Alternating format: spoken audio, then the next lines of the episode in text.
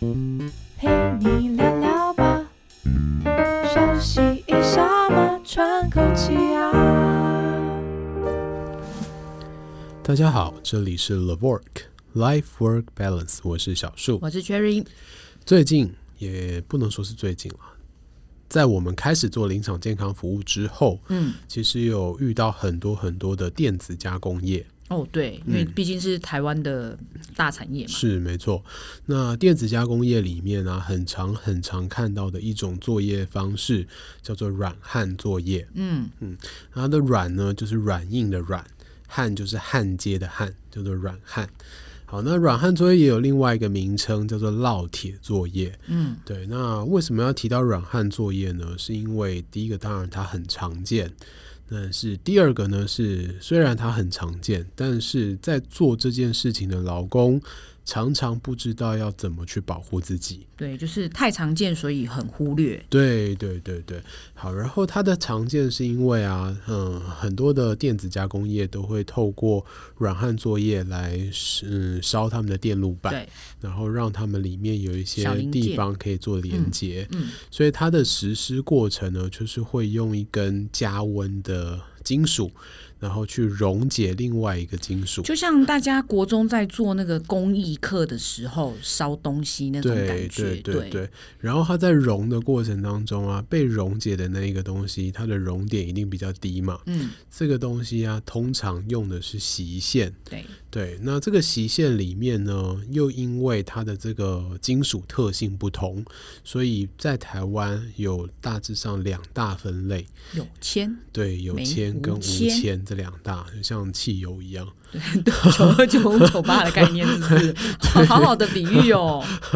好哟，哎然后为什么大家喜欢用有铅的席线哦？是因为当这个席线里面含铅的时候，它的熔点会更低一点点。也就是说，我今天加温的这一只金属，我的温度不用加到很高，我就可以让这一条席线融化，变成而且粘液得比较态好金属状态。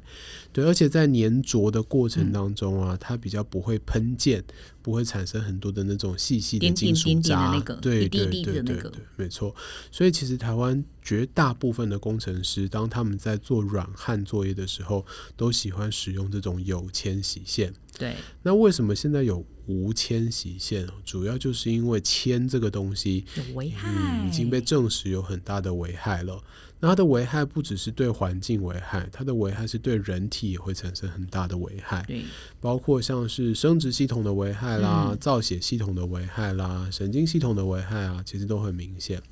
然后更可怕的事情是，这个危害啊，它出现的时间其实并没有那么立即，嗯不像说，哎，我们发生了一个意外，马上就马上看就到看说，到哎，了我流血对了这样子。它的危害通常都是累积下很来久的很，久很久很久，对，累积了一段时间以后，然后啊，其实有时候我们会在验血的过程当中，发现有一些人他的红血球或者是血红素都会有一些变化，出现比较明显的贫血状态，那可能可能就是造血系统的一些危害。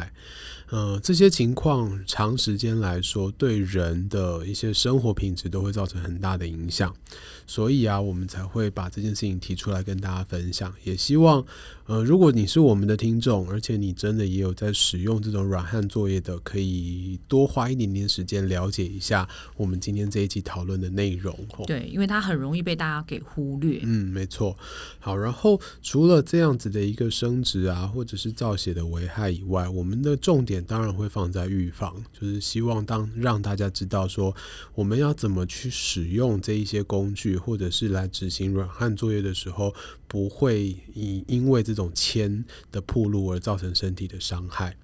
好，那第一个预防方式当然就是不要使用有铅洗改丝，无你改铅成无铅的。那这个无铅洗丝啊，吼，它其实是通过欧盟的一个认证。嗯，那这个欧盟认证，它的讲法其实并不是真的无铅，它只是把铅的含量降到很很低低很很低低很低，没有错。所以这个情况底下，它的毒性啊，对人体的伤害当然就会减少很多。那只是这个无铅洗丝在使用的过程当中，有可能会因因为它的金属比例不同而使它的熔点变得比较高。所以就会比较难用。嗯嗯，在使用的时候确实是会比较难用，不过在使用完以后，它也会有一些喷溅的情况，这些东西确实是可以用有机溶剂来做处理的，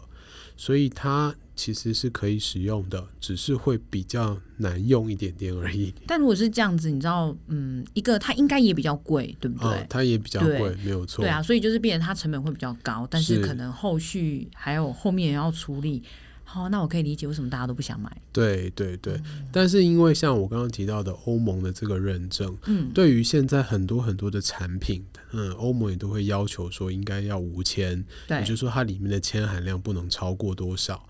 那如果你在使用这个产品的过程当中啊，它的铅含量超过，就有可能会对于使用者造成伤害。所以它回过头来要求制造端，那如果今天这个产品里面的电路板是由你制造的，但是你却使用哦有铅锡丝就不的合话，格。对你的产品其实是会不合格的。哦，所以通了过解这样子的一个认证跟规范以后，其实很多的劳工他们现在在使用软焊是被要求使用无铅，所以他们有。点像是被动的被保护了。对对对对，没错。诶，好当然，方我法们欸。觉得这是一件好事啊，对啊对因为啊这个就进一步去保护到我们的对劳工。好，那有一些的产品没有特别规范，这时候我们就会提出第二个保护的措施，就是我们在使用这个软焊作业，特嗯别如果你是有铅锡丝的时候，你一定要做到的就是局部排气嗯这件事情，因为当今天这一些有铅的锡丝在融化的过程、液态状态的时候，它会有一些蒸汽出来。那如果你有做很好的局部排气，就是拉了一条管子在你很像做抽油软烟焊机的地风方，管对对对，有一点弹性的那种对风对管，对，像抽油烟机它就可以风管把这里产生的蒸汽啊瞬间的抽走。那抽走的时候，我们就比较不容易吸入到我们的体内。嗯那当然，对于操作软焊作业的劳工来讲，就有保护的效果在。好，那除了这个局部排气以外，当然对于一些呼吸道的防护，能够再加上去就更好了。比如说戴口罩，或者是戴呼吸防护具。那这样子，就算有少量少量的蒸汽铺露出来，其实也不容易进入到我们体内。所以也是要全副武装的感觉，对嗯就是他要先戴好口罩，然后还要有排气，对，对，蛮蛮对像全副武装的感觉是。然后再来啊，我们在使用有铅锡丝的过程当中，除了今天它暴露在空气当中的这些蒸汽以外，其实在它溶解的时候暴露出来，它也会慢慢的沉积在我们的桌面，在我们的工具上面，嗯也就是说，它会粘附在我们的双手上。那当它今天是粘附在我们的双手上的时候啊，其实难免在我们吃东西的时候就很容易跟你着说我们的一起食吃物进进去入到我们的身体里面。那这也是铅中毒其实很重要的一个来源，所以就是是吃吃进进去去的对对对，所以通常如果你的工作环境里面确实是有这种有铅锡丝，而且你也很频繁在使用，除了我们刚刚讲的局部排气，还有呼吸道的防护以外，很重要的一点是，里面你的工作环境里面不要放吃的东西，不要放喝的东西。当你工作完离开这个工作环境的时候，记得一定要洗手，这样子可以减少我们手上沾附的铅的一些含量。这个就提到嗯我们很常去看现场环境的时候，我就会发现，就是你知道，因为像那些工程师们都很喜欢喝饮料，对啊不，管是手摇饮，我觉得还好，是因为你知道那个就是手摇饮杯。那像是有一些就是那个宝特瓶装，你知道，是是，他们就是是在那个环境的周围，然后我每次都很担心他们就是不小心就就是直接这样喝下对啊去对吗 啊，然后也不知道里面到底是什么，就或者是其实是别人放的，是是跟你的瓶子长一模一样的东是西是，，对这是辨识的问题、啊。对对，但是我们在这种工作环境里面，只要有看到手摇饮，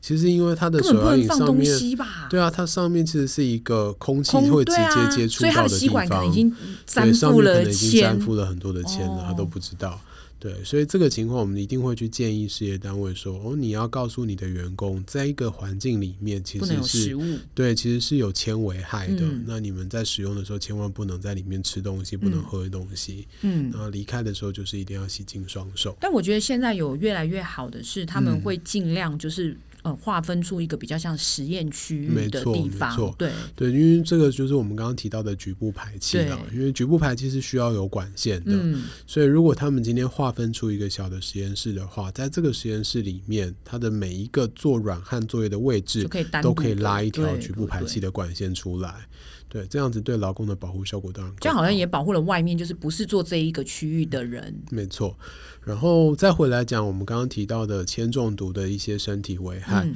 其中很重要的一项就是生殖毒性。嗯，那这个生殖毒性不只是我们刚刚提到的不孕这件事嗯情，还包括如果已宝宝经怀孕的妈妈们，宝宝在生长的过程当中，也很有可能因为铅累积而造成一些影响。嗯，那这个影响就很严重啦，对甚至包括宝宝以后的智力啊，嗯 没错。呃，或者是在生殖的过程当中产生的一些危害。嗯，所以在我们的母性健康保护的规则里面啊，也很重要的一件事情是强调铅作业环境，尤其是像这种软旱的，它有迁徙时期就已经算是铅作业了。对，铅作业环境里面其实是不能让孕孕期期的的妈妈们妈妈们在里面对工作，也不能让产后哺乳期的妈妈们在里面工作的。对，因为透过内内就一起还是没给错宝宝了，没错，对没错，有毒牛奶， 是，对对耶，有毒牛嗯奶毒奶，天然的有毒牛奶，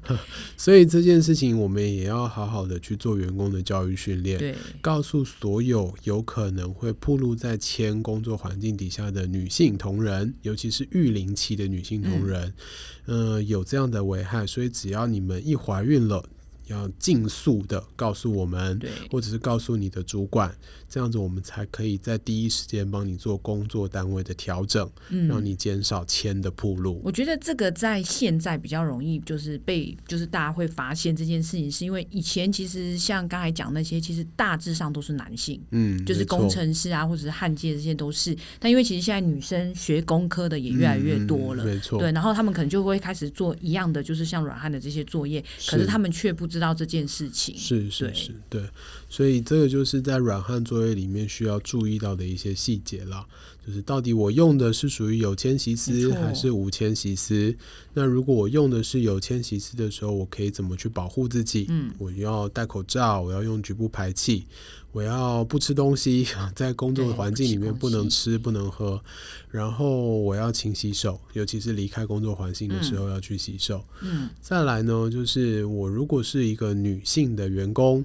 如果我怀孕了，我一定要第一时间告诉我的主管，让他来帮我做工作的调配。我然要后提问第一提问。提问。嗯所以如请果说我有计划已经要怀孕了，是是是，我们需要先离开这个环境吗？其实是建议要的，对。所以如果你已经有这个打算的话，我们也会建议你主动跟呃主管讨论。那如果主管不确定的话，就直接直接找我们企业或者事业单位内部的医师跟护理师，由医师跟护理师来帮助你去做反应。这时候要忍不住说，你有没有觉得我们工作其实也很难，对不 对？然后又很重要，是好自己很重再要、啊，自己再再 repeat 的讲一次 这样。真的是很重要。对，不过，呃，最近有一个有趣的论点了，我觉得是未来对于这种软焊的铅作业可以思考的方向，嗯，就是铅的这种生殖毒性啊，其实它不只是对女生会产生。嗯，其实对男生，就像我刚刚举的那个例子，嗯嗯当我们嗯在铅环境里面铺路的时候，我的精子的品质嗯其实是会下降的，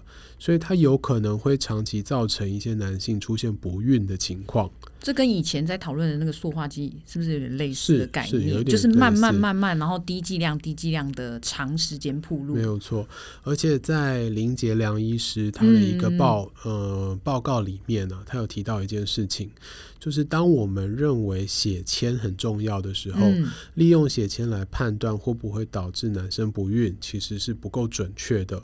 因为当血铅浓度低的时候，它的精液里面只要有铅的存在，就已经会影响到它的精子品质跟数量了。哦，对，所以在我们的法规里面，目前还没有看到前作业对于男性有做出任何的保护措哦施。对，因为我们想到都是妈妈，对对对对，所以这倒是未来我们可以持续努力调整的一个方这可向能。要收集更多的数据，没错，没然后错，就会发现，哎、其实它还是有一个相关的流行病学在。对对对， OK，好，所以今天呢，就是简单跟大家分享一下软焊作业的一些细节，还有保护的一些方式。那如果你真的在工作过程当中也有遇到这种软焊作业，有任何疑问，都欢迎点击底下的链接来告诉我们，那我们也会尽快的回复你哦。